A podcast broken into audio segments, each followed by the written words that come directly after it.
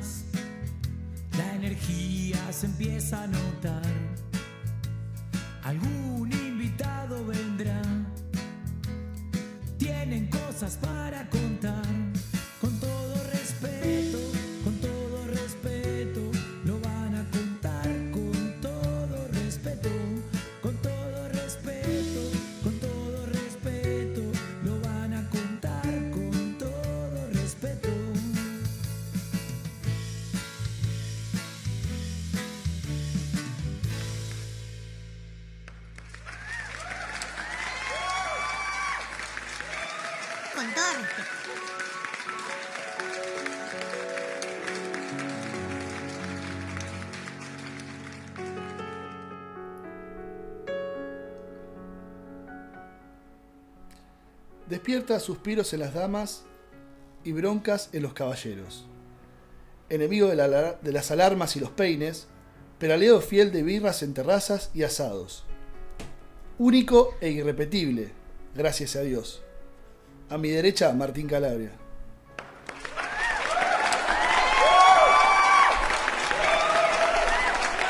De pequeño jugaba a la radio en la casa y le hacía burla a toda la familia.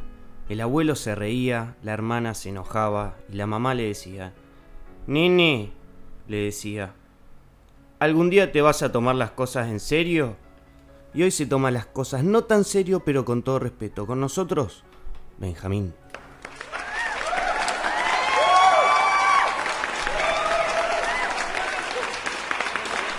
Este programa depende mucho de su estado de ánimo, pero siempre te pone una sonrisa para seguir adelante. Su piel de colores y dibujos asombra a señoras de edad que pasean por Barceloneta. Todos los perros saben que ella está dispuesta a amarlos. Siempre tiene ganas de jugar. Con ustedes, la Peque.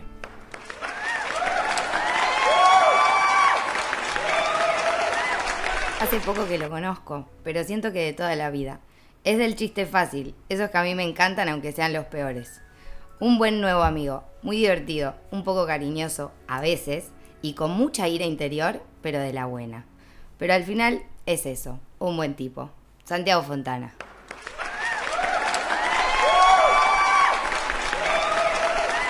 Amigos, amigas, amigues, esto es con todo respeto, episodio 4.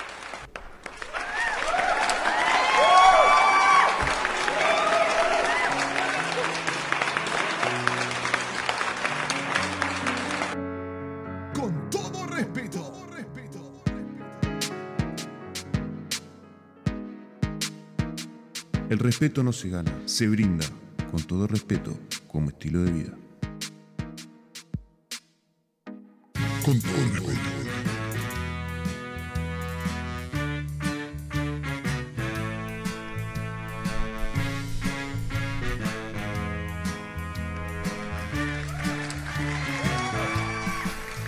Suenen esos aplausos para nosotros cuatro, pero principalmente para esa presentación de lujo, esa cortina, ese jingle, Buenas, buenas, buenas. Buenas ¡Me tardes. encanta! esa canción de cancha que no nos podemos sacar de la cabeza desde Bienvenido. que nos la mandaron. Con Bienvenido. todo respeto. Qué grande, con todo Marquito. respeto. Primero que nada, saludarla a ¿Cómo toda la gente que amigos? está del ¿Bien? otro lado. Hola, Bienvenidos hola, al hola. episodio número 4 y agradecerle especialmente a Marquito Mazota, que es el creador, Gracias, compositor, gracias, gracias, gracias. masterizador No. de este jingle que acabamos de lanzar en el Qué programa número bueno, 4. me encanta mucho. Con todo respeto, jingle radial, eh, con letra y lo dejamos de cortina de fondo, sonando mil veces para que todo el mundo se levante mañana haciendo.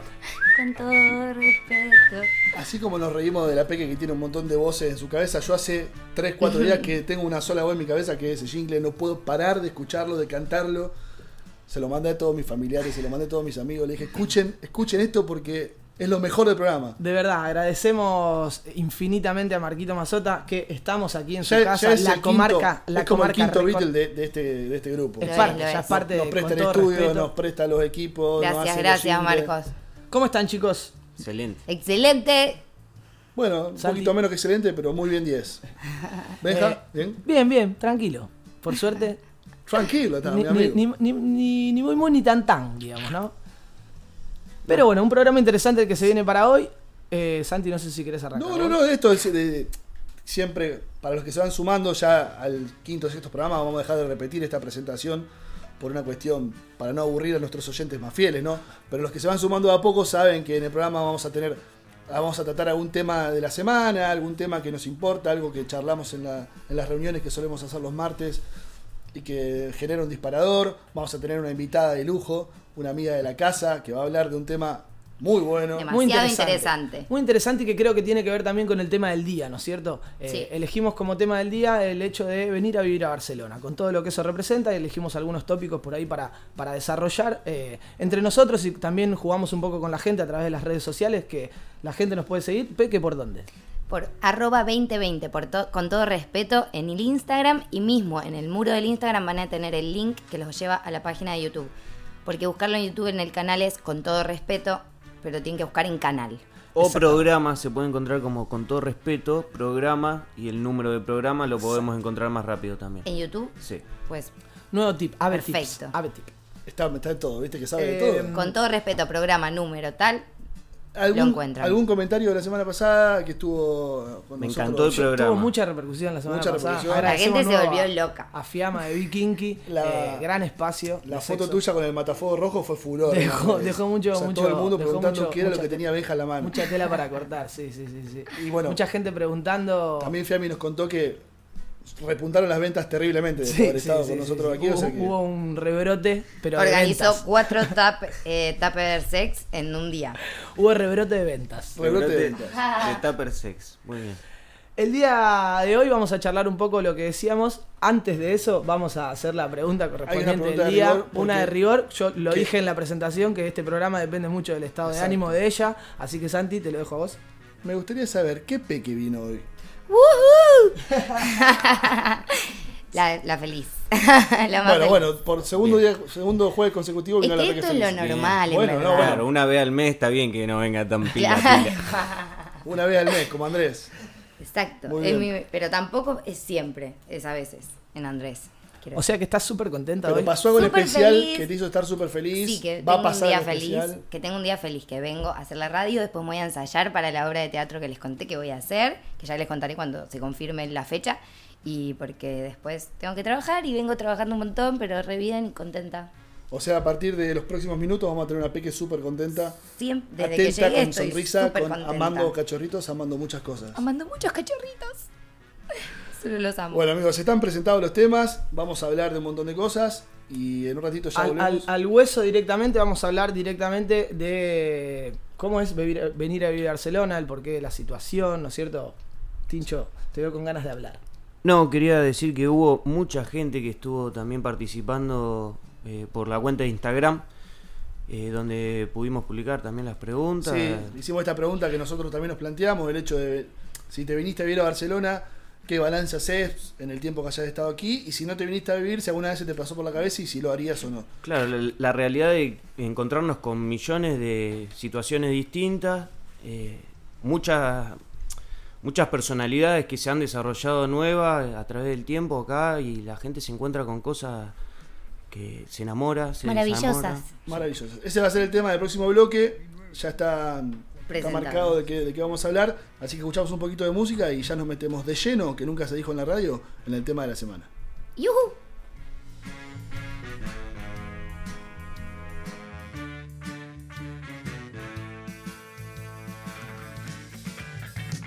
Con todo respeto. Un día como hoy, pero en 1925, en la Plaza de la Merced se vendía la primer paquinier de la historia en Barcelona. El precio estimado hoy en día sería de 12 céntimos. Con todo respeto.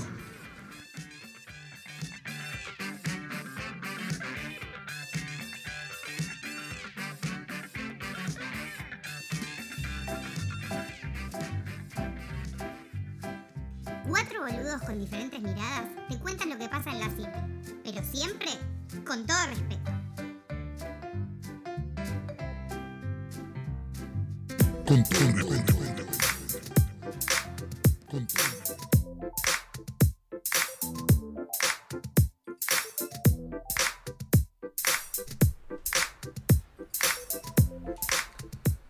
Siempre que planteamos el tema de la semana, surge un poco de, de este, de este concepto de programa de eh, la mirada de cuatro personas distintas que están en Barcelona sobre distintos temas.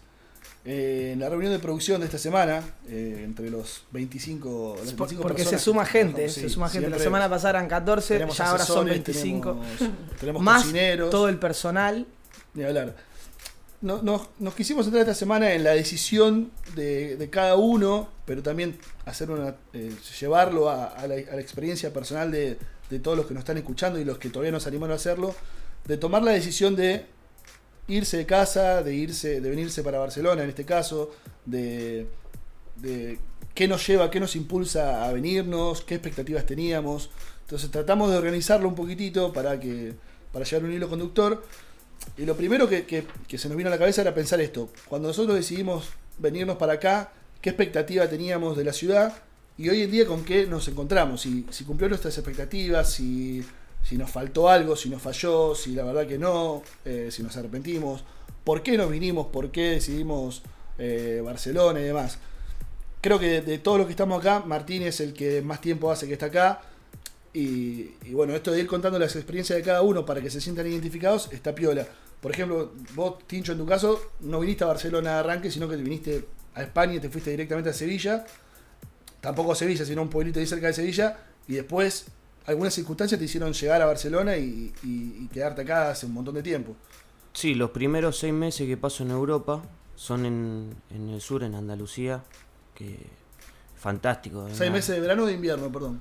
Y fin del invierno hasta principio del verano, más. Calorcito. Sí, que ya empieza antes allá, en Claro. 50 grados en la sombra. Entretenidísimo. Pero Y digamos, esta, esta decisión de venirte fue por una, una cuestión laboral. Fue por una cuestión económica que trabajar en la costa donde se hacía un poco más de dinero y venir a, a buscarme la vida, ¿no? Eh, fue una decisión, la verdad, muy loca porque no conocía mucho la ciudad, tenía un amigo que me podía hacer las dos y después era estar muy solo con todo, arrancar desde nada. Y bueno, de a poco me dio la oportunidad, que creo que esto es lo lindo que tiene la ciudad, que a, a todos los que llegan, que realmente eh, hacen cosas por quedarse, le da, le da la oportunidad de, de ir creciendo de a poco. Y hoy ya hace seis años que estoy Seis acá. años hace. Sí. Creo que en antigüedad, Peque, vos sos la segunda. ¿Ya hace cuánto que están? Cinco años. Y, a ver, ¿con, con qué expectativa viniste? O sea, Martín vino a una cuestión económica. usted- ¿Viniste decidida a vivir a Barcelona? O sea, voy a España a Barcelona. No, yo me, eh, me planteé irme de mi casa y dije, ¿a dónde me voy? Sal- salió Barcelona, salió, perdón, Europa. Eh, tengo pasaporte español. Cuando me decido me saqué el pasaje a Madrid y dije, bueno, pásenme contactos de gente en España y ya veré dónde voy. Y viajaba el 16 de julio y el 9 de julio, que era el Día de la Bandera, estábamos ha- haciendo una sola en mi casa y me conecté con Maxi Coretti, un amigo, gracias Maxi. Me dijo, tengo una habitación que se libera en mi piso si querés. em, bueno, que yo no lo conocía de nada en ese momento, pero hicimos un Skype, conocimos, lo conocimos con mi familia, me mostró la casa y me dijo, venite, yo te ayudo a conseguir trabajo, todos diciendo, bueno, de de una, anda por ahí. Ahí me compré el pasaje de AVE de Madrid a Barcelona. Ah, ¿se lo compró al tincho? ¿Te lo compró vos? Ya estaba vendiendo De pasajes en esa, En esa época y ya había que hacer de todo. un, año de, un año de llegado ya vendía pasajes. en la- Ave, Ave, para los que no saben, es un tren que hacen. eh, Bueno, pero digamos, la decisión fue rajarse. No importaba Sí, de dónde, no. digamos, Y era llega- Europa. La primera excusa de confianza, Maxi, ahí. Sí, Maxi era un conocido del novio de la hija de una amiga de mi mamá. Muy típico. o sea, Hermoso. Muy típico de Argentina. Era Así bastante dangerous también mandarme en esa. Sola a un lugar donde no conocía a nadie, caer en la ¿Qué- casa de un de qué edad estamos desconocido. hablando, Peque? 23 años. 23 años. 23 añitos. Un bebé me fui con un oso de peluche y llorando en el, en el aeropuerto, aplaudiéndome la gente. Arrastrando un oso de peluche. Que lo tengo todavía. O sea, esa fue, fue una decisión de un cambio, de conocer Sí. algo nuevo. Y llegué a Y Barcelona y, acá. fue. No tenía expectativa porque no sabía yo a dónde me iba. Claro, yo no, claro. no investigo nunca a dónde voy, porque me gusta llegar y sorprenderme. No sé si está bien o mal, pero yo trato de llegar ahí y ahí veo qué hago. Y llegué y me fui a caminar al día siguiente y quise ir a la playa y nunca llegué porque me equivoqué de calle. me perdí. Y de repente dije, ah, me dijeron que era cinco cuadras y son 20 y todavía no llego. Y dije, ya fue, me vuelvo. Empezó a ver montaña y dice que Sí, estaba todo lado un parque. Yo decía, ¿y la playa dónde está? Le digo, ¿dónde está la playa, un señor? Y los de Europa siempre te tiran, no, tenés que caminar un montón. Y capaz de 20 minutos, pero es un Distancia, montón. tiempo. Distancia Sí, tiempo. tiempo. sí. Eso Son nunca, 20 minutos. nunca lo va a entender hasta después de un mes que vivir acá. Exacto. Benji, dos años. Dos años. Dos de hecho, el- ayer, ayer o antes de ayer, el 21, Sí, se cumplieron dos años. brindamos. Tuvimos que brindar por los dos años. Eh, sí, decidí, decidí derecho venir a Barcelona por... No había venido nunca a Europa. Me pareció una buena puerta de entrada por lo poco que conocía. Tampoco vine con mucha expectativa. Sino más con lo que me contaban mis amigos, como el Tincho aquí a mi, a mi izquierda, o el Tony de, de Rosario también, eh, Steffi también que estaba por acá, y me dijeron, venite, venite, venite, pleno verano acá, llegué un 21 de julio, o sea, estallaba el verano. Y claro, la pasé bárbaro. El verano La- en la primer- Barcelona. la llegada a Barcelona fue wow. ¿Con Pelpa llegaste? ¿O Sí, tuviste sí, ciudadanía italiana. Tengo sea, ciudadanía italiana. directamente a- a buscar laburo, a sacar el A NIE. buscar el NIE y todas esas cosas que son un poco engorrosas al principio. eh, y es más, al principio conseguí trabajo en negro. Y, eh, no sé si está bien, ¿se puede decir esto? Eh, sí, porque Con todo, yo lo digo con Sí, todo con todo respeto. El otro día pensaba en eso, con el tema del racismo. Tendríamos que ponerle otro otro puntamento. O sea, con En todo B, respeto, cuando llegué conseguí trabajo en negro y no tuve la necesidad de hacer el NIE. Estuve como seis meses sin NIE hasta que para entrar al trabajo donde estoy ahora lo necesitaba y ahí tuve que, que Pero, sacarlo. pero ¿por qué te viniste? O sea, ¿qué, qué, qué te impulsó? Eh, me ¿Te hinchaste los pareció una buena puerta de, de entrada a Europa, que no había venido nunca. Había recorrido un poco Latinoamérica, pero la puerta de entrada a Europa por el idioma, o sea, España en general, ¿no? Decidí Barcelona porque estaba Tincho, Sí, el Tony sí. y Steffi, ya eran O sea, tres. es distinto caer Algún, algún que otro conocido. eh, y bueno, una ciudad que en los papeles tiene mar. Tiene montaña, tiene vida nocturna, tiene mo- movida Gente universitaria, gente movida de cultura, eh, una ciudad cosmopolita. Bueno, quiero ir a verlo, me intriga. Ni hablar, ni hablar. Eh, así Y que fue por ese lado. Yo soy el más nuevito. el más todo, nuevo, sí. Yo Todavía, hace- todavía no, no tiene. No, el no- nylon no todavía. dejó los pañales. No dejó los pañales. Pero un ya amigo- tiene pinta de catalante. un No amigo- conoció el verano en Barcelona, real. ¿Cómo que no? ¿Real no? Llegué en junio del año pasado. Peque. Ah, vale. Eh, un amigo me dice, todavía no tenés te que ir al conocí. aeropuerto. Sí. Me, me curte con algunas cosas. Pero no, bueno, mi, mi decisión fue distinta. Yo sí, tengo 33, o sea, hace un año y, me- y un mes que estoy acá y, y la decisión fue pura y exclusivamente salir de un letargo que estaba pasando en, mi ciudad, en Rosario, aburrido. Y, y nada, yo ya había, gracias, había venido un par de veces a Europa.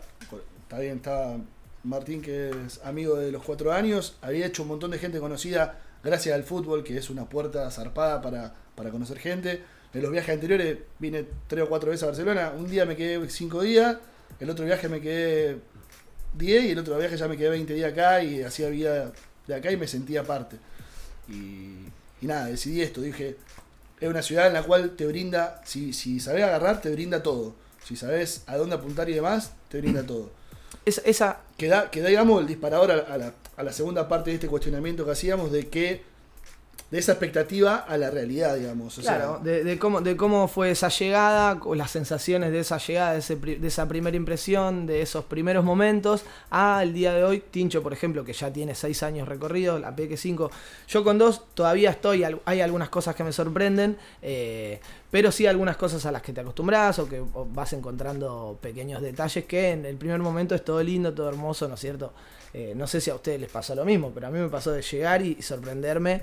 eh, de que es todo lindo al principio. Creo que lo loco es eso también, que la ciudad siempre tiene esto de distintas propuestas como para eh, enamorarte un poco más, o sea, cosas nuevas, que yo que hace seis años que estoy, sigo encontrando cosas todavía fantásticas, nuevas, que la verdad no se me, ni se me cruzaban por la cabeza, como se me ríe un tipo de 12 años que hace que está acá, se me ríe también de mis experiencias. Siempre hay algo nuevo para descubrir. Sí, sí, eso es algo, algo loco eh, en, en Barcelona, que siempre eh, tenés cosas nuevas para descubrir. Lugares, eh, vida nocturna, algún rinconcito acá cerca. Bueno, y el recambio de gente invita a esto también. Hay mucha gente distinta de todas partes del mundo que eh, viene a quedarse un año, dos, tres y se vuelve o se van a probar a otro lado. Y justamente Barcelona es una parada que cambia de color constantemente. Sí, y, también lo que hablábamos cuando nos juntamos la otra vez, esto del hecho de que también es difícil eh, en algunas cuestiones hacer grupo, porque va rotando mucho, porque alguno, uno por ahí pega muy buena onda con alguien que vino por tres meses, o, o van, van mutando. Hay una base grande de, eh, por lo menos nos pasa a nosotros que somos amigos los cuatro, que compartimos generalmente grupo, una base grande que, que siempre nos movemos en masa o que se van sumando, pero también el hecho este Sí, pero siempre hay gente que se va y gente hay que gente viene. nueva, hay gente que se suma, hay gente que, que completa. eh, y está piola, eso te da la ciudad de, de- de conocer gente todo el tiempo. Te brinda nuevos amigos todos los días, es muy divertido. Por más Pero que te quita tenés también, amigos de eso- dos eso- amigos. eso- eso no el los tema. quita porque te No. los tenés para toda la vida, Sí, chicos. pero, pero te lo saca de al lado. Siempre que lo Te- veas. ¿Quién no se enamoró de una qué- sueca y se, se le escapó la vida soñada al día siguiente, no? Los amores por todos los puertos que dicen. Estuvimos en las redes preguntándole a la gente también, o sea, planteamos este interrogante, si, si, si vivieron aquí, si qué le, qué le parece, qué expectativas les cumplió o, o si no les gustó, y también si no vivieron nunca, si se vendrían a vivir a Barcelona y no. y, ¿Y por bueno, qué? Hay, hay un par de respuestas interesantes de, de Instagram que, que me va a leer mi compañera La Peque que tiene una voz angelical. ¿Lo podés leer con voz de Disney? No, No, no, no, a la- intentarlo. Que ahora me toca estar en Buenos Aires porque COVID fue la mejor decisión de mi vida. ¿Cómo, cómo, cómo? Vamos, ¿Qué? vamos. Que ahora o sea, me claro. toca estar en Buenos Aires Ahora le tocó- porque el COVID, por Ah. el COVID, supongo que habrá querido poner, Sí. fue la mejor decisión de mi vida. A ver, Claro, venía haberse venido a Barcelona fue la ¿Quién lo dice decisión. esto? Esta es la respuesta Dice- a la pregunta. Demos si nombres, demos si nombres. viniste a vivir a Barcelona, Claro. ¿por qué? Demos nombres, chicos. No, no No, mantengámoslo en anonimato. No, no, ¿por dice- qué? ¿Por qué? Porque pues, nadie Porque conoce sí, a nadie. es anónimo, lo importante es conocer las historias. Claro. Otro. Bueno, Benja Mm. quiere, quiere, quiere quemar gente, dale. No, quemar gente. No, hay si acá que dice opina. Mel, Mel Moyo. Acá hay uno, por ejemplo, que dice que el ave Para mandar, para saber se tuvo quién. que volver. Para saber quién. Bueno, alguno que Mariano sea- Javier. Es positivo. Siempre toda, toda experiencia suma. Coleccionemos momentos. Bien. Gracias, Eh, Mariano. Gracias, estallando desde el océano, creo que es. Saki es ese. Después de cinco años, Barcelona es cada, cada día más hermosa. Fiamma. Siempre agradecida y en casa. Joaquín. Más positivo. El coqui. El coqui. Más positivo su balance. Entiendo. Yo, eh, yo lo entiendo al coqui. Sí. Eh, Acá alguien pide que vuelva a la B. Siempre es positivo. Que Ya voy a volver Uh, algún- que vuelva a su lugar de Sí, origen. tiene Que vuelva a la deuda. que bueno. Bueno, Bueno, pero en general. Mi hermano, puedo decirle a mi Sí, hermano, favor, viví en todo, Barcelona y la verdad que es una ciudad increíble. La idea es volver el año que viene. Bueno, a ver. Ahí está. ¿Alguna, Yo alguna, quiero ah, contar esta pequeña historia. Francisco vino con 18 años a Barcelona y mm, venía de vacaciones. Pasó cinco días, lo llevé de fiesta, se fue de viaje con mi primo y el amigo y el, cuando el día anterior a que se volvía a Buenos Aires estaba volviendo para acá desde Alemania y me manda, me parece que me quedo. Y yo, ¿what? Eh, Subiendo al avión, volviendo para acá para irse. Me quedo en Barcelona o en Mallorca, eh, papá y mamá me apoyan. ¿Y cuánto se quedó? Se quedó un año y medio. Miralo. Un montón. Tra- 18 años el pendejo. Bueno, lo importante es esto, que el balance suele ser positivo por, por cualquier cuestión. Puede ser una cuestión económica en algunos casos, puede ser eh, de esto de conocer nuevas amistades, de, de descubrir una ciudad que te brinda el mar y a una hora un centro de esquí impresionante como Andorra. eh, cada uno, digamos, va encontrando en el, en el decidir irse eh, cuestiones positivas. O sea, por lo menos de la gente que, con la que hemos hablado. No sé que la Peque también estuvo en la calle y hizo un par de preguntas que podemos escuchar. Sí. Pero generalmente la gente, el balance es positivo de la decisión de haberse ido. Sí, de haberse ido, pero capaz de estar ya en Barcelona para mí ya no es tan positivo. De hecho, yo me había ido y tuve que volver. y la encuentro hermosa y es lo más y es una ciudad increíble. Cuando llegué me deslumbré y pensé que era la ciudad de mi vida. Después, creciendo y conociendo más lugares, entendí que no, que es hermosa y te da de todo y sí que podés, te puede ir muy bien en Barcelona si la aprovechás, la podés disfrutar muchísimo y a eso hago, pero no elijo hoy estar acá porque yo quiero. Me pasó que me tocó y yo me quería ir. Wow. Yo no sé si es para siempre, ¿Le damos un pero es muy lindo. Abraza, abrazamela, abrazamela, pobrecita. No, no, me hace cada que le quiero abrazar. Igual eh, me siento que es mi segunda casa. Cuando pienso en casa, pienso en Barcelona y en Argentina, real. Yo con respecto a esto que planteábamos antes, tipo expectativa, realidad, eh, hoy en día, después de dos años, eh, cambió mi, mi- mi- mi realidad con respecto a Europa, ¿no? Uno sin conocer Europa desde Latinoamérica, que es tercer mundo, eh, tiene a Europa en un como en un sobre, Pedestal. sobre un pedestal y uno no siempre está en, en esa mesa de bar el que dice no porque en Europa El sí está- está- el claro, típico el típico Claro. como ese se llama Luis Solari el, el hombre que nunca viajó pero le contaron Ese bueno, ese típico que está en, en cualquier mesa de cualquier bar, en- en cualquier lugar de la República Argentina.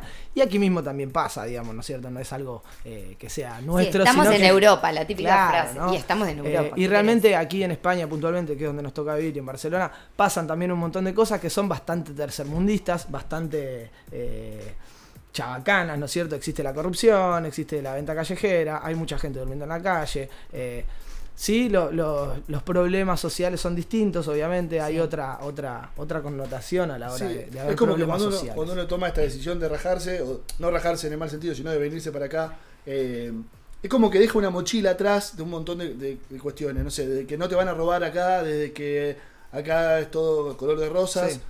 Como, como Que todo idealizando, funciona bien. exacto, como idealizando un par de cosas, nos sorprende la puntualidad de los trenes o que te digan que el metro llega en 4 minutos 29 y llega en Y 4 llega. minutos 29, pero después hay un montón de cuestiones que nos vamos dando cuenta con el, con el vivir la ciudad de que son similares, o sea, las grandes ciudades tienen ese, ese, ese tono Sí, de sí, preocupación, claro, claro. ese, como dice Benja, un ver. montón de gente durmiendo en la calle. Estresados. En un lugar como Barcelona, y esto da un poco de puntapié a lo que vamos a hablar después en la, en la segunda parte del programa con la invitada que ya está acá dando vueltas, eh, tomando mate y comiendo el catering que nos deja acá la comarca Records.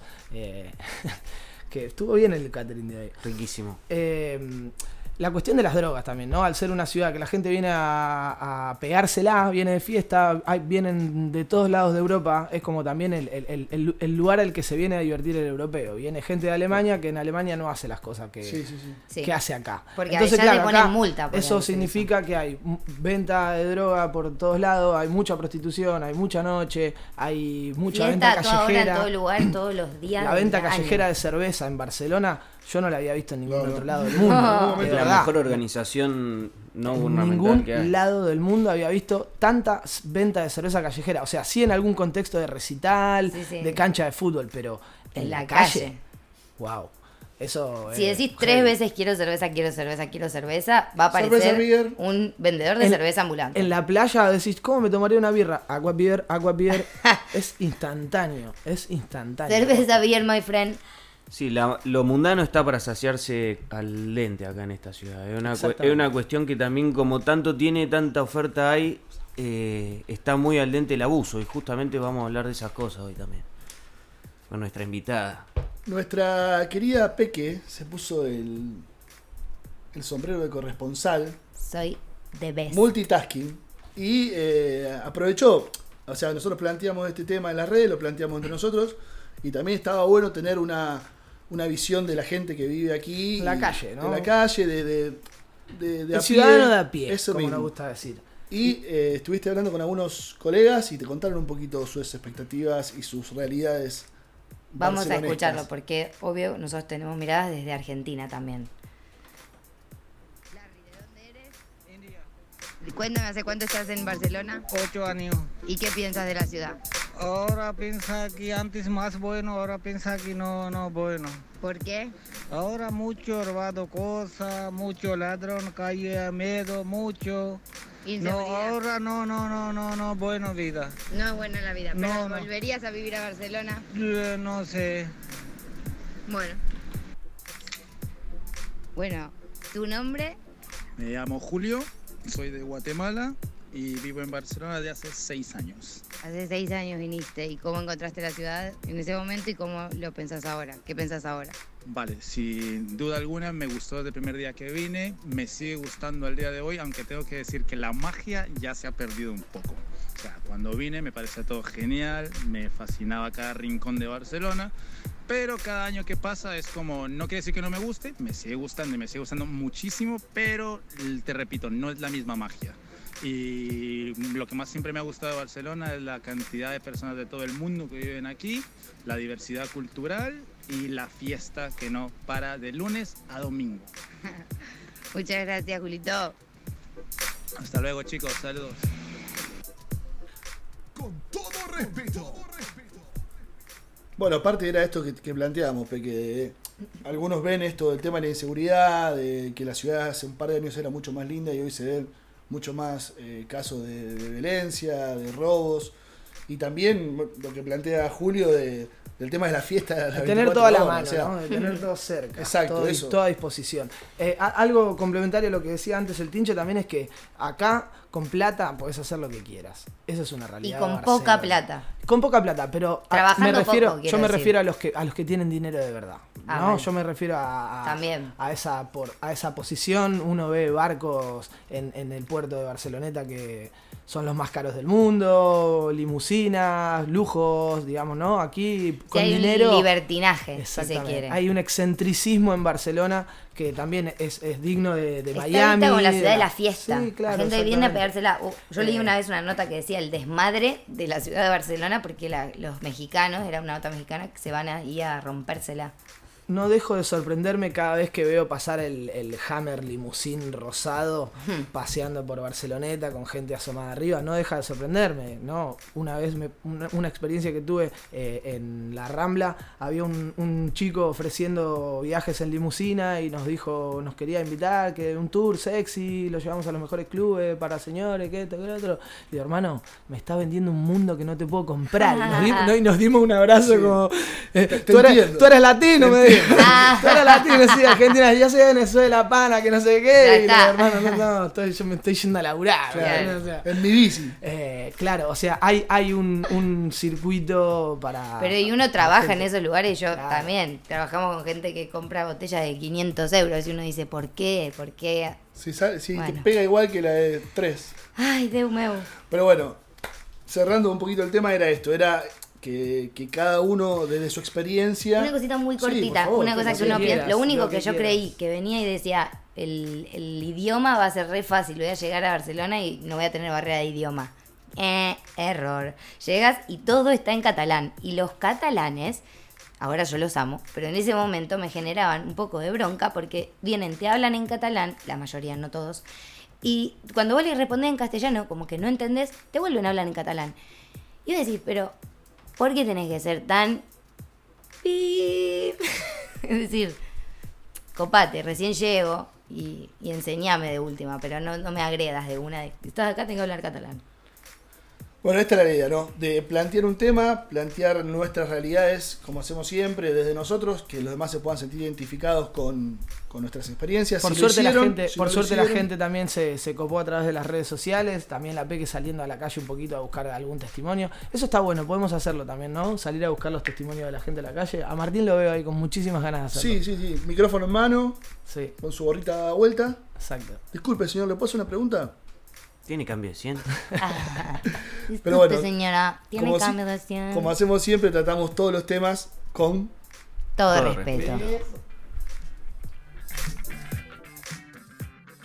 Un día como hoy, pero de 1999, Joaquín Sabina se suscribía al Bison. Con todo respeto.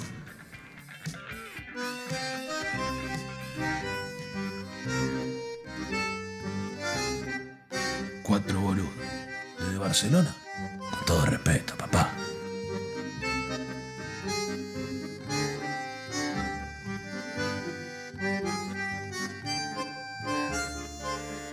With all the respect. Amb tot el respecte. Con todo respeto. Hoy me desperté pensando en vos. Hoy me desperté con tu canción y tu alma ricotera. Endulza tu remera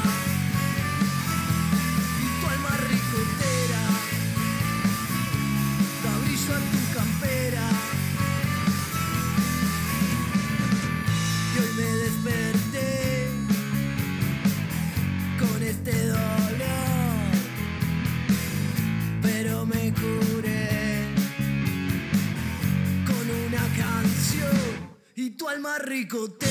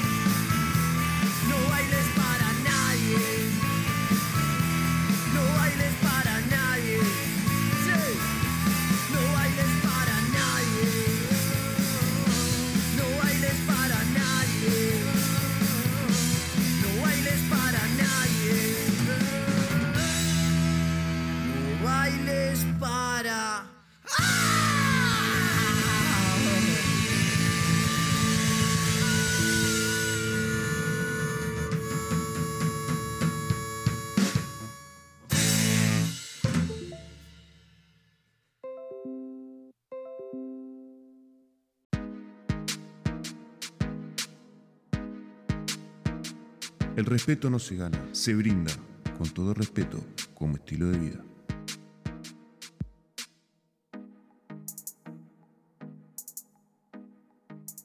Con todo respeto.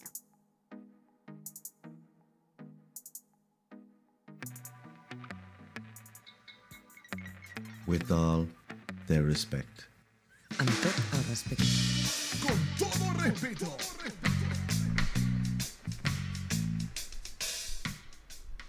Escuchamos Alma Ricotera del disco de la Chinaski, no aprendimos nada, la Chinaski que estuvo hace un par de programas aquí. Aprovechamos y les mandamos un gran saludo eh, y pueden escuchar el disco entero en la página de la Chinaski, en Spotify, sino también en YouTube, pueden seguirlos a través de Instagram. Estuvieron la otra vez haciendo un live session a través de Instagram que estoy empezando a hacer un lazo con esa gente de live session, a ver si algún día podemos ir a, con todo respeto, a hacer nuestro programa ahí. Interesante. Y con todo respeto también hacemos como hacemos siempre en esta parte del programa.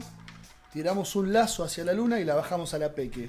Y nos trae siempre algún temita importante. En este caso, ¿de qué se trata, amiga querida? Biodecodificación. Biodecodificación. Descodificación, perdón. Siempre me olvido la S. Mi mamá me está diciendo que me junto mucho con rosarinos. Uh. No es el mejor lugar para decir.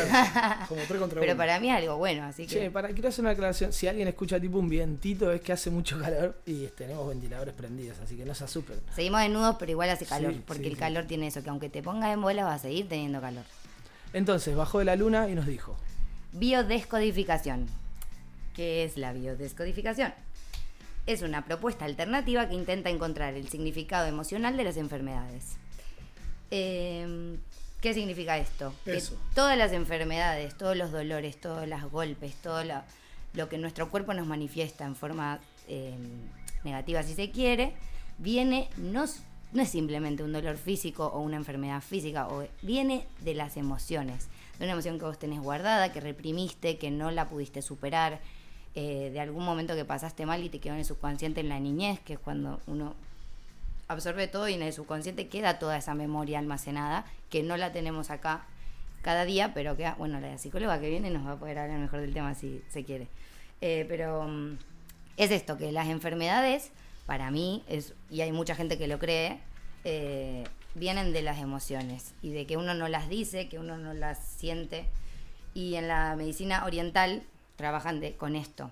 De, de la medicina oriental sale esta biodescodificación. Sí, o sea, el, sí, el término de biodescodificación eh, viene de esto, de, de la medicina oriental que se, encarta, se encarga perdón, de ir a la raíz del dolor, del problema del golpe y sentir tu energía. Y dónde tenés energía acumulada en el cuerpo, que la- esa energía que no fluye, porque lo que plantean esta gente es que, es que somos energía, eh, y cuando tu energía fluye normalmente, todo está bien. Ahora, en el momento en que vos te guardaste una emoción, que tuviste un mal momento, que tenés un trauma de algo, hay una energía que se acumula en algún lado de tu cuerpo y eso te produce dolor. Y que dependiendo de donde se acumula, Significa algo. significa algo. En gen- hay generales y después también está Los eh, particularidades. los particularidades que son cosas de cada uno, de la historia, del... Para esta biodescodificación necesitamos ir a dónde? ¿Quién, quién? Hay un Hay biodeco- muchos centros.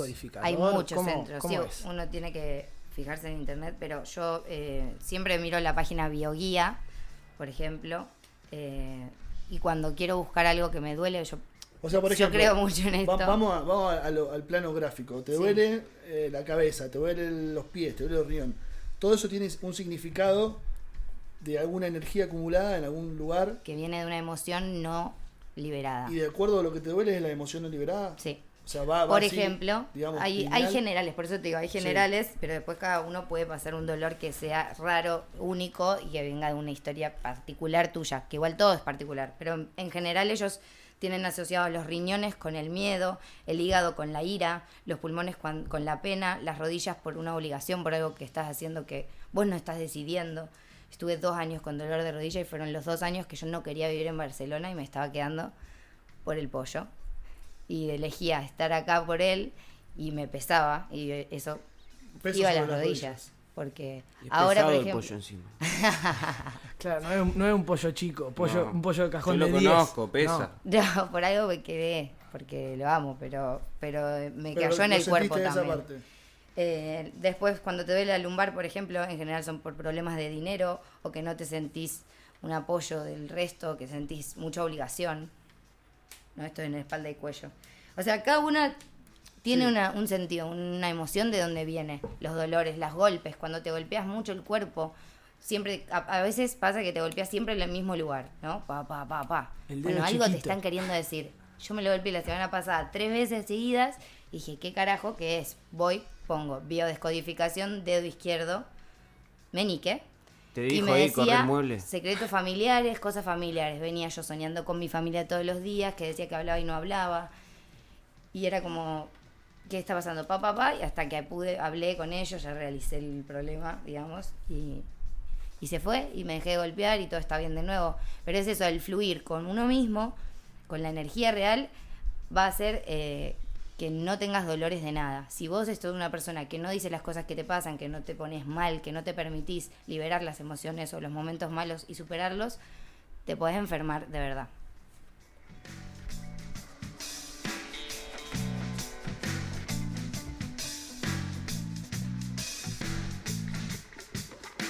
Me vendría muy bien un chupito de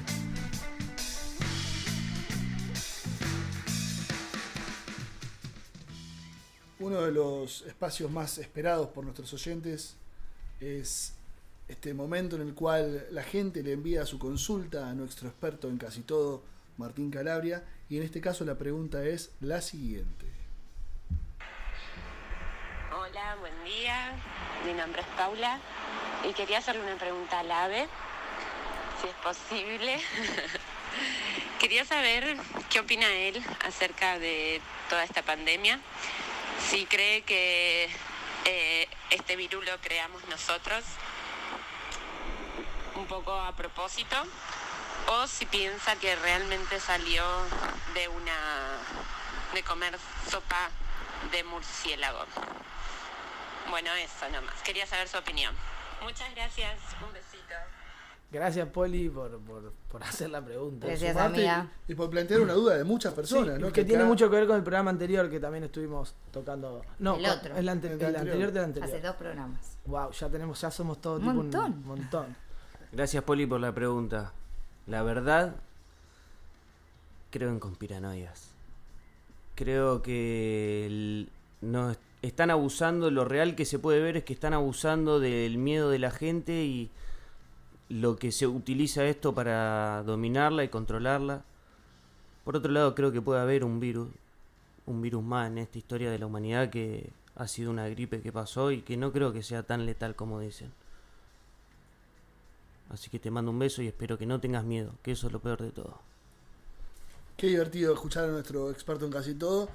Y después del corte vamos a escuchar a nuestra experta en drogas, vamos a, a preguntarla, vamos a cuestionarla y vamos a hablar, obviamente siempre, Con todo respeto. Con todo.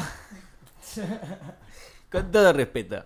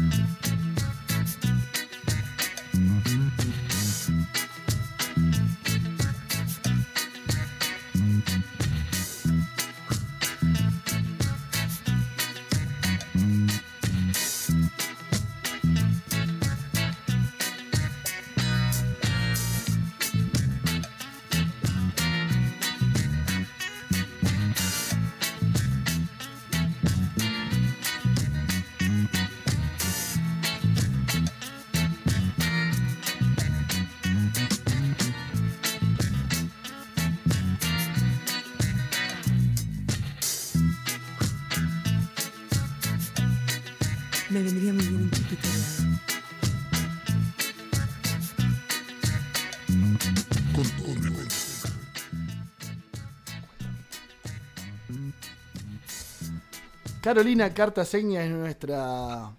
Cartasegna, me dijo recién, aunque los italianos se enojen. Es nuestra psicóloga de, de cabecera, con la, que, la cual charlamos seguido de muchas cuestiones, la cual va a empezar a tratar a la PEC un poquito también. Y en este caso, la- Al la- fin me contrataron una psicóloga. en un esfuerzo de producción. Y en este caso, bueno, la invitamos a Caro porque, como planteamos cuando hablábamos de Barcelona, es una ciudad a la cual el tema de las drogas está, está latente, está a la mano, es, es muy cercano a cualquiera que llega. Y queríamos desglosar un poquito el tema este de las drogas. Te saludamos, Caro, antes que nada, ¿cómo estás? Caro, Caro. Gracias por la invitación. Y cuando estábamos charlando antes de, de que arranque el programa, ella nos dijo, vamos primero a definir qué es droga, porque a partir de eso podemos empezar a, a desgranar de qué se de trata exactamente. ¿Qué, ¿Qué entendemos por droga, Caro? Bueno, le- la droga es cualquier sustancia psicoactiva que entra en el cuerpo y genera una transformación, ¿no? A nivel químico, a nivel físico y psicológico. Eh, si entramos en la discusión quizás de qué es droga, que no, a ver, eh, hasta el café es una droga. El azúcar. Un- exacto, uno puede decir, bueno, Chocolate. esta es buena. McDonald's, droga Ey, para niños, un día me dijeron. Ey, sí. A- eh, A, ver, en ¿El mayor porno? medida, el porro es El porno, el porno. Ah, el porno. Sí. Y si lo mirás mucho, capaz que se termina volviendo una adicción, ¿eh? Puede ser una droga. Eh, Está el sí. sexo, el sexo es una adicción. Todo es droga entonces. Todo es droga, podríamos decir. Una persona Eh, puede ser droga. El ave está a favor de las drogas, ¿no? Yo estoy a favor del todo. Muy bien. Pero volviendo a lo que es una droga, eh, ya sabemos que es cualquier sustancia que ingrese al cuerpo, sea eh, legal o ilegal, si vamos a, a ese término, que altera el sistema nervioso central. En pocas palabras. A ver, si hablamos eh, del consumo responsable de drogas, está todo bien. A ver, todo en mayor o menor medida va a terminar afectando, chicos. Eh, estamos de acuerdo que le estamos metiendo algo al cuerpo. O sea, puede ¿no? ser un consumo tanto de, de marihuana, drogas, las drogas sintéticas y cosas, Sí. como de Coca-Cola, como de café, como de mate. Sí, Todo nos va generando una, una cierta dependencia, adicción.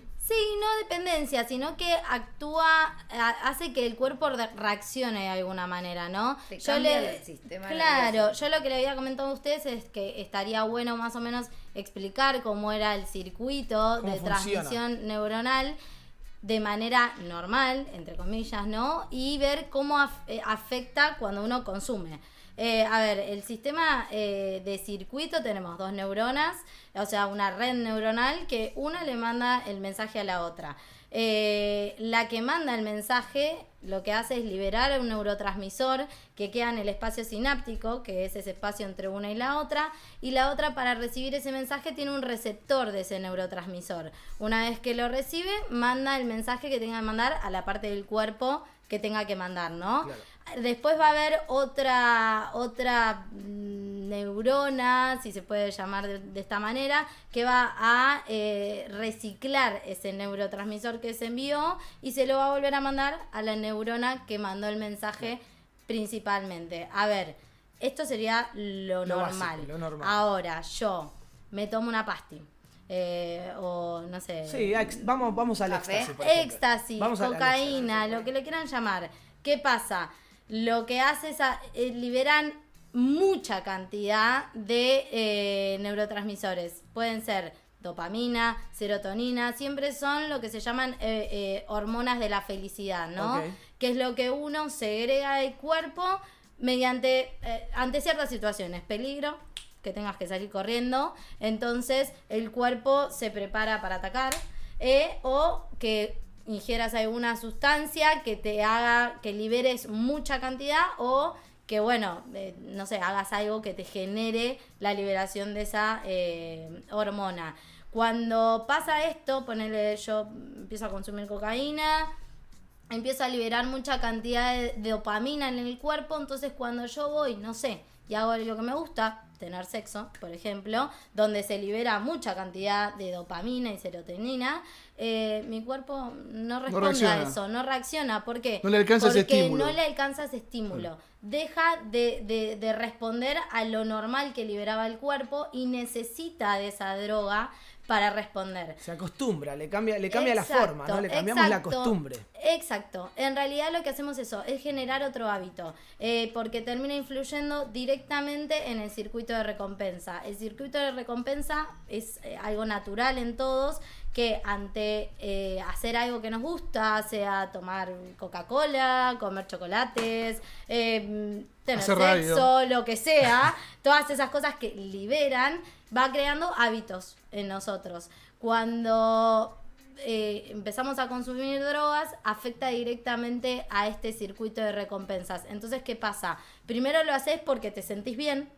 Eh, y después lo haces porque no lo podés controlar, porque para sentir, estás buscando siempre volver a sentirte como la primera vez que lo hiciste. Queda como la vara alta, ¿no? Exacto, y eso es donde se genera la tolerancia a la Eh, droga.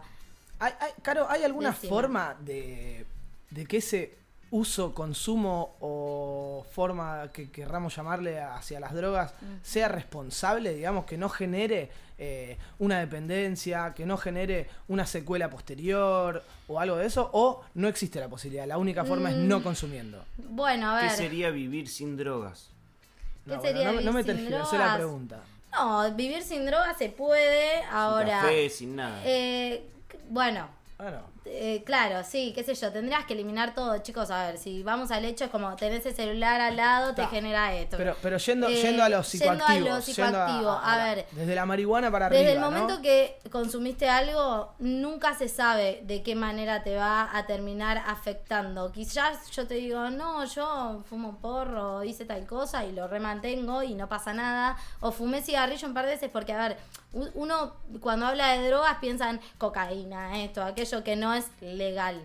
Y hay drogas que están lega- legalizadas como el alcohol y el cigarrillo, que es lo que más adicción causa y por donde arranca casi todo el mundo, eh, que están legalizadas. O sea, que, que si vamos a ese marco, no. Sí, sí, sí, Pero yo capaz digo, no, lo consumo, lo consumí una vez, dos, no me pasó nada. Y de golpe yo tengo algo más congénito, más en mis vivencias, que hacen que yo desarrolle Más una propenso a una cosa u otra. Exacto, a ver, la adicción es una enfermedad crónica porque no tiene cura, o sea, sí lo podés manejar eh, y controlar, pero no, no tiene cura. Uno tiene que estar siempre muy consciente de que en cualquier momento podés volver a recaer para estar alerta. Pero ¿en qué a momento eso. empieza la adicción? ¿En qué momento pasa que deja de ser consumo co- eh, responsable Exacto. a ser adicción? Mira, eh, mientras vos digas, bueno, yo lo hago y a mí no me cambia nada a mi vida, si lo consumo o no lo consumo, da igual y mi vida sigue normal, listo, estás teniendo un consumo Claro. responsable. Ahora, una persona adicta pierde el control sobre la sustancia, la sustancia lo controla. No poder divertirte una noche sin una pasti. Exacto. ¿no? Por ejemplo. Exacto. O no querer salir de tu casa porque no te compraste una bolsa. Exacto. O hoy no tengo porro, mm, mm, me duermo. O sea, ¿no? Es eso. esa dependencia. ¿no? Es eso, y aparte lleva, se va a tal extremo donde la persona lo único que le importa todo lo que tenga que ver con la sustancia a la que está haciendo, Sí, sí, sí. a la droga que le genera adicción.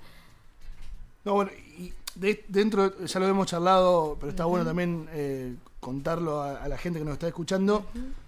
Se suele, o sea, nosotros hablamos de, de drogas, de, de, la, de esto lo que es eh, dro- drogadicción de, de porro para arriba. Por una cuestión, si queremos, hasta un paradigma que nos indicaron eso, obvia- obviamente el alcohol, el cigarrillo no dejan de ser drogas, pero al estar permitido es como que nos acostumbramos más. Cuando ya uno empieza con el porro, pastilla, MD, lo, lo que sea, empieza esta dicotomía es qué es peor, qué me hace peor a la ca- a- al cuerpo, qué me hace peor a la mente. ¿Hay algún estudio o, o alguna forma de decir esto hace, te hace muy mal a la cabeza, no al físico, esto te hace muy mal al físico, no a la cabeza? Los dos hacen igual de mal. Eh, a ver, todo hace mal en realidad, porque todo termina eh, generándole al cuerpo algo fuera de lo De lo- de lo- normal. Algunos hacen más mal que otros, eso es una realidad. Todo lo que sea sintético es bas- bastante malo para el cuerpo. O sea, si me decís, ¿qué hago? ¿Me fumo un porro o me, O tiro me tomo de una raya. Y, y Fumate un fumate un porro. porro. La verdad que si te tuviese que dar el consejo ideal, Sí, sí. No, o sea, esto lo decimos con todo respeto, no estamos haciendo apología, justamente estamos No, tratando de concientizar el tema del uso y, Exacto. y, ver, o abuso, ¿no?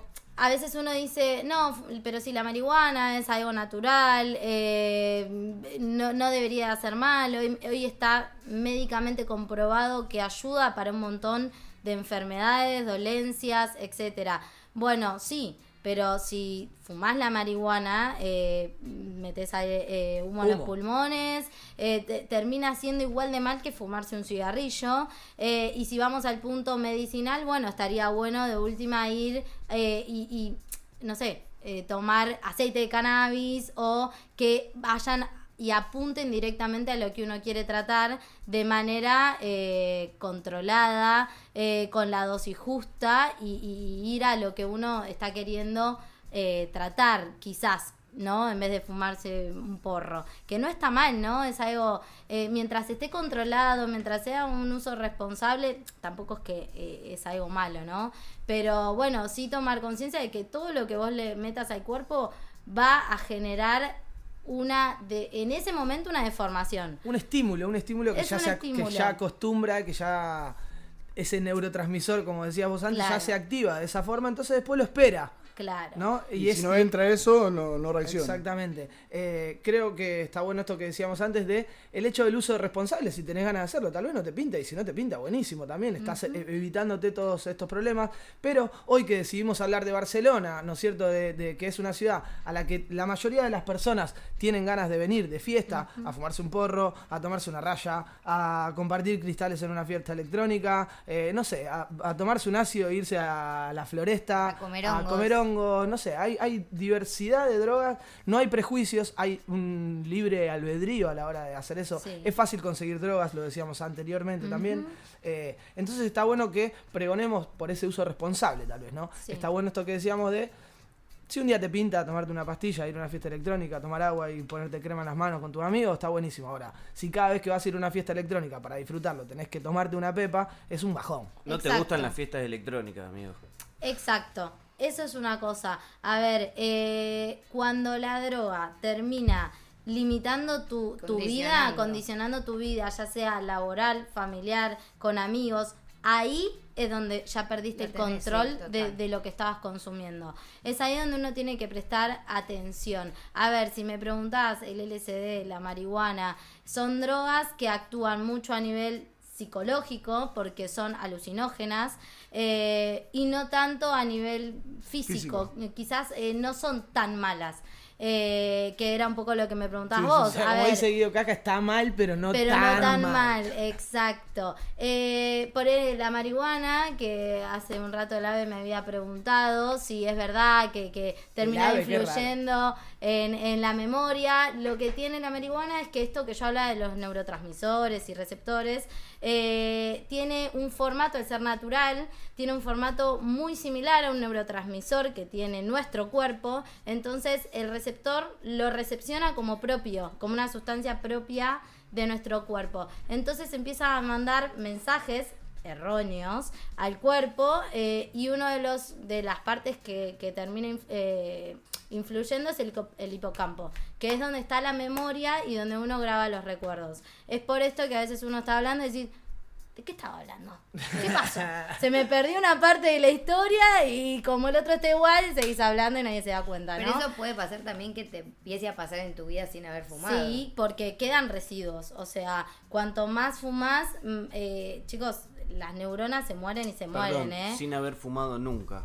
Eh, Sí, las neuronas mueren de sí, viejas podés también. tener una enfermedad degenerativa a nivel de a nivel o sea de tu Sí, sí, cuerpo y que te pase eso pero si no tenés eso es, es un efecto colateral que causa el fumar marihuana por ejemplo O sea, te mata neuronas. Eh, sí todo chicos todo lo Vale, que acá quería interrumpir. Porque hay estudios que dicen que no es así también.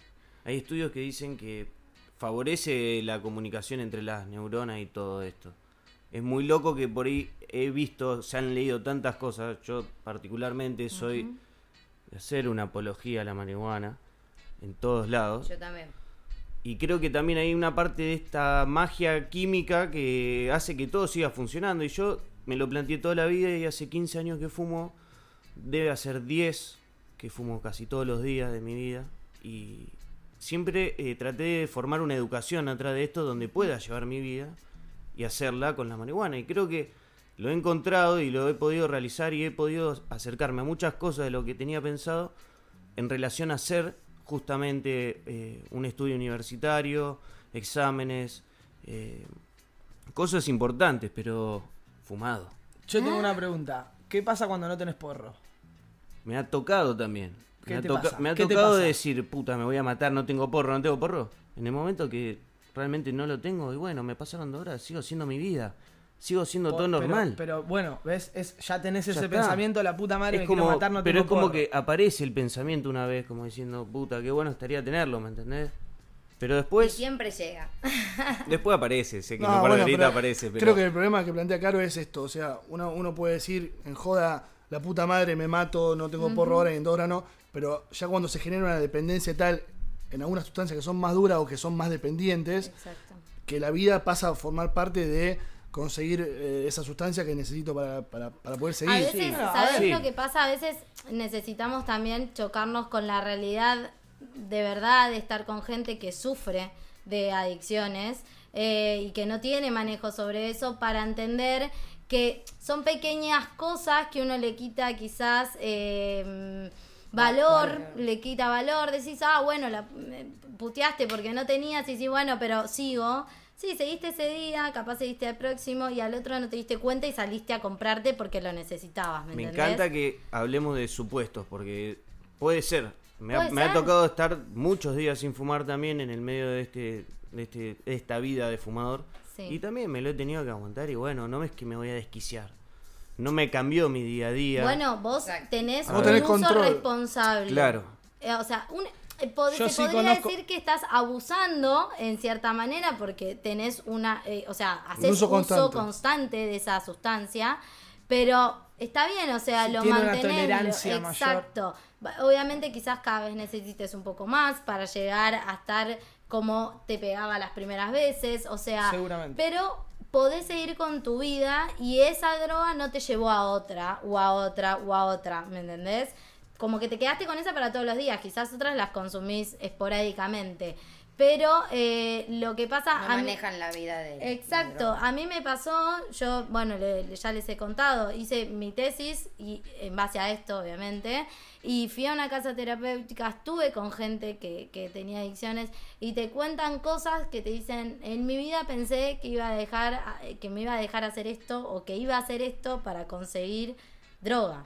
Y, y te dicen, y lo único que me importaba en la vida era eso. No quería amigo, no quería novia, no quería, no me importaba otra cosa más que esto. Y tristemente, por lo general son personas que tienen que llegar a pisar fondo y a tocar fondo para volver a subir. depresiva, gente que, se- que tuvo una- algo, o sea, que no, no está No bien necesariamente, no necesariamente, porque ahí estaríamos diciendo que consumir drogas es para salir de, de, de estar triste, puede ser por niveles emocionales, Pero, no, pero que puede la tomás ser- porque te la sube. Sí, y hay gente que Sí. está mal Sí, y que pero- lo usa para eso. y Sí, así es como casos, casos hay millones y po- podríamos hacer un programa entero de los diferentes casos. En la generalidad creo que es como, como, como dice ella, de, de que hay que tocar fondo, cada uno a su manera tal vez, ¿no? Porque la- tal vez la, la forma tuya de tocar fondo no es la misma que de él, que la mía y que la del otro. Eh, y, y lo que decís vos de, de conocer personas o de ver, ah, en tu caso con tu profesión seguramente es, es mucho más cercano, pero cada uno en su vida, seguramente siempre. A mí en mi caso, viniendo de Rosario, tuve, tengo, tuve un montón de amigos adictos a la cocaína. Me ha pasado a ver amigos que son así con respecto al porro, por eso te lo preguntaba. A mí, yo soy consumidor habitual de marihuana y no me cambia el estado de ánimo si no la tengo. De hecho, viajando por Europa en avión, que la mayoría de los viajes son en avión, no llevo porro a ningún lado. Y primero que en algún, en algún momento aparece, Sí. eh, y segundo que, claro, es, es divertido también. Hay otra, otra emoción, jugar sin marihuana a otras cosas, ¿no? A conocer un lugar, a, a descubrir personas, a que no, sola, no todo pasa por ahí, digamos, ¿no? Exacto. Eh, pero bueno, sí pregonamos por este uso responsable y está bueno también identificar a aquellas personas que pueden llegar a tener un problema y brindarle un apoyo, una mano, un oído, un momento, eh, preguntarle si están bien. No hacer- facilitarle las cosas Hacerle pensar que su consumo no está siendo responsable, ¿no es cierto? Hay que, hay que ser consciente de eso, porque si no, eh, una vez que ya cruzaron esa barrera, que ya tocaron fondo y no hay una persona alrededor que te ayude, es muy difícil que salga por motus propio el hecho de me tengo que rescatar, ¿no es cierto? Y eh, por lo general nunca sale por motus propio, por lo general siempre alguien es el que te dice, "Ey, vení, rescatate, y, y tiene que te- poner mucho de, es- de, de ella misma, esa persona, para poder salir adelante. Eh, yo comentaba que es una enfermedad, pasa a ser una enfermedad como cualquier otra, donde uno tiene que ser consciente. Eh, sí, sí, puede ser. eh, eh, a ver, si vamos a la teoría exacta, eh, pues, tiene que haber un, algo genético y congénito que viene con uno, una vivencia personal, tu vida y un factor desencadenante. Ese factor desencadenante de lo que te pasa puede ser fumarte un porro, tomarte una pastilla. Son salidas fáciles en el momento porque te tomaste una pastilla y en ese momento tenés una felicidad enorme, sos Dios, no puedes estar más feliz. Y dos Conectás. días después te querés conectado. rajar un tiro porque estás recontra deprimido. Claro, porque así como sube, baja también. Así, ¿por qué? Porque liberamos mucha serotonina en el cuerpo, que es la hormona de la felicidad, y después todo lo que sube tiene que bajar, chicos. Esta Así pregunta que voy a hacer no es de policía porque ya la- te la he hecho a- afuera del micrófono y, y coincidimos en que se podía hacer. Sí. De todas estas drogas que has estudiado y que has visto cómo afectan o has acompañado terapéuticamente Sí. algunos, ¿has probado de las, de las drogas más comunes, por así llamarlo? Eh, he probado, eh, de- no de las más duras, eh, marihuana sí, probé, éxtasis probé, eh, y lo que estudié lo viví. a eso me chicos, refiero, a eso, a eso sí. iba, no a- me refiero, lo que vos estudiaste teóricamente, Sí. ¿lo viste después reflejado en, en- en esto, en las Sí. sensaciones, en la emoción, en el después, en el post? Eh, la realidad es que sí, se ve reflejado y se nota. Eh, ponele al alcohol, sin ir a otras cosas, ¿no? El alcohol. Uno dice, no, porque el alcohol me la sube, me siento súper liberado. Sí, pero el alcohol es un depresivo del sistema nervioso. En cuanto te pasaste de lo que tenías que tomar, te empezaste a sentir mal, estás mareado, te dio sueño, te querés ir a tu casa, tenés ganas de vomitar. Entonces, eh, sí, lo que te dice que te pasa, te pasa. Eh, por lo menos yo corroboré que sí. A ver, si haces un uso responsable, muy probablemente tengas todos los efectos positivos de, de, de, de lo que tomás. Ahora, si no, eh, muy probablemente empieces a decir, uy, me parece que me pasé, o no me pegó bien, o tuve un mal viaje, eh, que en realidad uno consume o toma o prueba para tener una experiencia diferente a, la experiencia normal, ¿no? O, o- o de todos los días. Eh, pero bueno, eh, creo que mientras sea responsable, no, no, sin hacer apología, ¿no? Pero Con hay todo- que ser con todo respeto. con todo respeto, creo que tampoco hay que ser, no quiero usar la palabra, pero hipócrita en decir, ah, no, nadie fuma, sí, sí. nadie se droga. La realidad es que está al alcance de la mano y cada vez más. Entonces, eh, a veces es mejor prevenir que curar eh, en ese sentido. Esto de ponerle un punto de vista científico también al asunto, más que nada por una cuestión de educación, o sea, experimentar es, es justamente eh, una acción propia e individual y totalmente eh, subjetiva la opinión. Entonces, ¿cómo uno aprende también a conocerse a uno mismo, poniéndose los límites y viendo hasta dónde llegan las cosas para poder después hablar sobre esto, ¿no?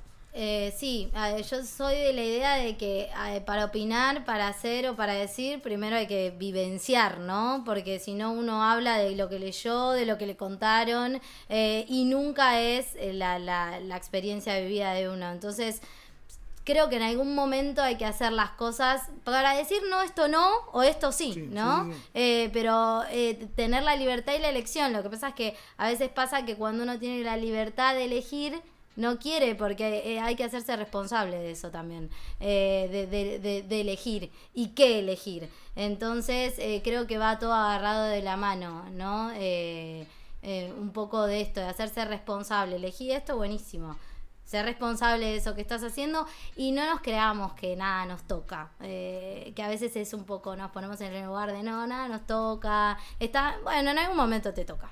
Eh, Ni hablar, ni hablar. que creo que, que viene por ahí. Y está buenísimo esto, de, de desmitificar algunas cosas, darle la importancia que se merecen algunas otras, y más que nada, bueno, tener la voz de la experta que, que nos cuenta un poquito de esto, ¿no? De, de cómo afecta a cada uno y cómo, o, o cómo tratarlo, y sobre todo, como decíamos antes, de que una ciudad que se presta a esto, en el caso de que nosotros veamos, o digamos así, el mensaje final, si nosotros tenemos cerca a alguien o vemos a alguien que está pasando por esto, en el cual ya la dependencia es, es sumamente importante, eh, tener esta herramienta de estar atentos a estos, a ver, a ver esta- estas reacciones Sí, sí, Y, y tenerlo a mano, ¿no? Y si vas a hacer un uso que sea responsable, que no te genere una dependencia, hacelo cuando estás bien, cuando estás predispuesto. eh, y, y un poco para agregar a lo que decía el Tincho antes, está bueno conocer los límites de cada uno, pero también soy partidario de que no hay que probar todo eh, para, para conocer los límites de uno. Tal vez el límite de uno es decir no a algo que no te genera O una mi límite está un poquito más allá. o tu límite está un poquito más allá y te gusta probarlo y no te gustó y volvés para atrás, está bien también, pero no, no, no quieras quedar bien tampoco en un contexto porque no, no está por Eh, probar. eh, mirá, otro, Tiene yo- que ser una, una decisión propia. Exacto. Eh, yo seas hombre, ponele, mujer, eh, cualquier estuve género. mucho tiempo diciendo no, no, no, no, a- no a todo. Eh, hasta que en un momento a nivel personal dije, bueno, mm, creo que tengo ganas, quiero ver qué onda, qué se siente. Bueno, eh, estaba un poco con, con todo este tema, quería saber, no, no, no solo leer. Eh, y, y- y, bueno, lo vivencié, pero hasta ese momento eh, seguía siendo la persona más feliz del mundo, sin Sí, sí. ningún- o sea, no me cambiaba. Eh, pero bueno, chicos, Gracias. No, gracias a ustedes, Infinitas por gracias porque el tema es súper interesante. También tiene que ver con el, el hecho de haber llegado a Barcelona, de que se abran puertas a nuevas drogas, eh, a nuevas experiencias, a, nuevos, a nuevas vivencias, a nuevas músicas, a nuevas sensaciones, ¿no es cierto? Eh, así que me parece súper interesante. Muchísimas favor, gracias, hermana, gracias a por haber ustedes por venido. invitarme. Eh, Gracias por venir. El espacio también queda abierto para todas las veces que tengas ganas de venir Exacto, a- hablar, Obvio, compartir lo que quieras. Y te damos el, el teléfono a la Peque para que después te hagas cargo sí, de sí, ella un sí, poquito. ya me lo pasó. Porque tiene un montón de sí. voces adentro de la cabeza que no sabemos cómo controlar. Cubre, cubre la hora social, así que tranquila. Muy bien, muy Acá la, bien. la comarca Record, que saludás a Marquito que llegó hace un ratito. Gracias, Marquito. Eh, Sí, que trajo, trajo un montón de Eh, cosas para y tomar. creo que así. es un buen momento que ya que ha llegado Marcos a la casa, eh, a la comarca Record, para escuchar nuevamente. ¿eh? Nuestro El jingle. jingle. El jingle de con todo respeto.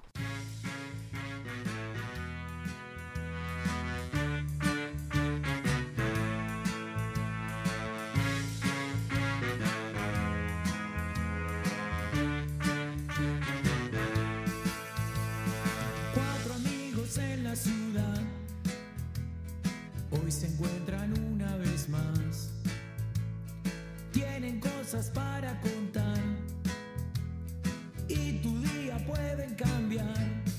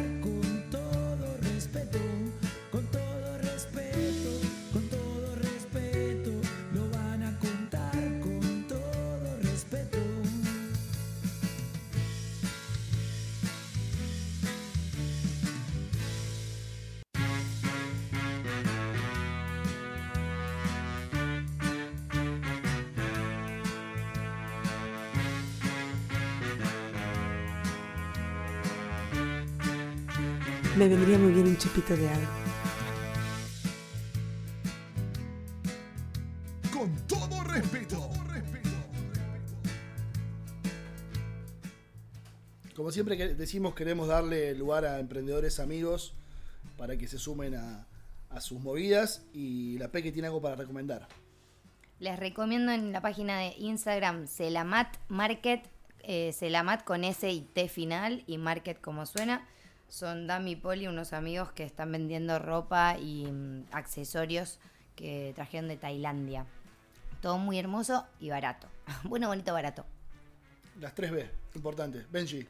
Eh, yo tengo como una lista, no hay Dale. problema. eh, te- Eh, el te- precio tengo, es el mismo. Tengo espacio. El para- precio es el mismo, no, no pasa nada. Eh, alta lista tengo, sí. Eh, volando hoy mensajería, Mariano, mi amigo Mariano Villarreal, que participó hace un rato también de la consigna. Mensajería instantánea donde quieras, sustentable, ecológica y sonrisa, siempre.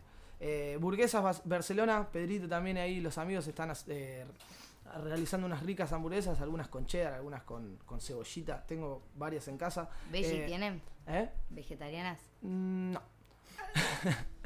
Hamburguesa vegetariana es una falta de respeto. Sigamos. Para mí la, la palabra hamburguesa y la palabra vegetariana, o sea, tienen que ir separadas.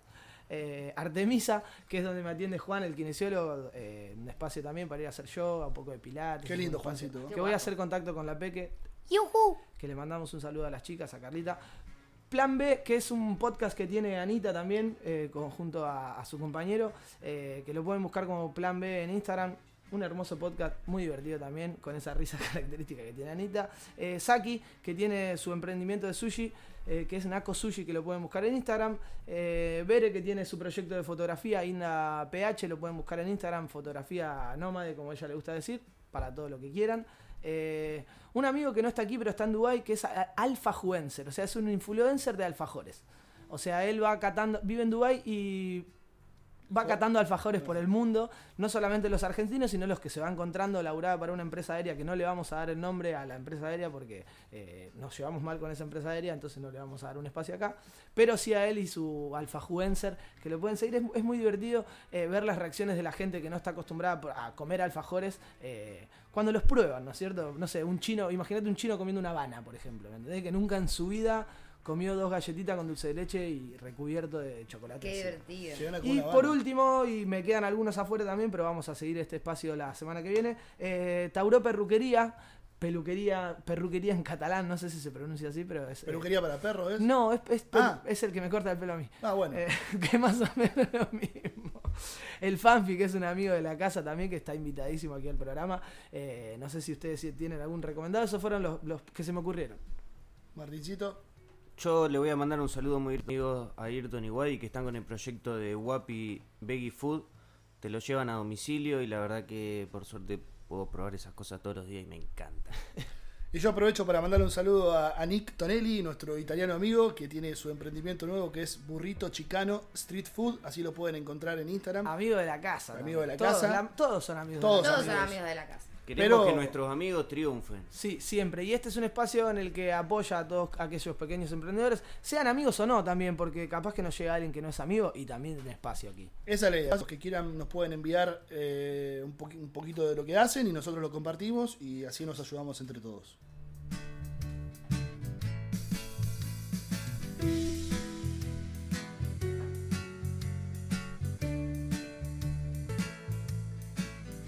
Me vendría muy bien un chupito de agua. Ya estamos llegando al cierre de este programa que ha tenido de todo, porque lo hacemos nosotros y lo hacemos con amor y lo hacemos con Todo respeto. Con todo respeto. Benja, quiero que me recomiendes un lugar como hace siempre. Eh, la- la- el recomendado de esta semana lo tengo aquí, es el antiguo Hospital de la Santa Cruz, una biblioteca que hay aquí en el barrio del Raval, porque estamos aquí, la comarca Récord queda en el, en el barrio del Raval, por eso digo aquí. Eh, es un espacio muy lindo que hay muchísimas cosas, no solamente la arquitectura de época, eh, sino que también hay un, un- lindo jardincito para tomar algo, eh, hay auditorio en el que puedes ir a ver un poco de teatro, un poco de música. Recuerdo que una vez quisimos ir a ver a Manu Chao ahí y no pudimos porque no teníamos entradas, pero bancamos la parada en la puerta. En un momento casi que queríamos ganar la puerta, pero como que no daba, era cosa como para ganar la puerta, no dio. Eh, así que del otro lado hay una biblioteca, la verdad que un lugar muy, muy bonito, una fuentecita, un, eh, un lugar muy agradable para ir a pasar una, una tarde en el Raval. Peque, quiero tu... Para la vida. Viajen, conozcan nuevos lugares, nueva gente, nuevas culturas, aprendan y crezcan viajando. Amigo Martín, ¿me deja la frase, por favor? La frase del día la elegí por el tema de la invitada que vino a traernos toda esa información y siempre le dije que la iba, le iba a pelear hasta el último momento. Así que voy a citar a Aldous Huxley, que es un escritor que ha experimentado mucho con las drogas. Grandes libros. Un, Grandes un mundo libros. feliz. Voy a citarlo de las, eh, las puertas de la percepción, que me encantó. Y dice, nunca es igual saber la verdad por uno mismo que tener que escucharla por otro. Opa. Bravo. Buena, ¿eh? Gracias, Caro, por haber venido también, ¿no? Gracias. Estuvo Muchas súper gracias. interesante. Y Amigos, gracias a todos por escucharnos. esto ha sido el episodio 4 de Con todo respeto.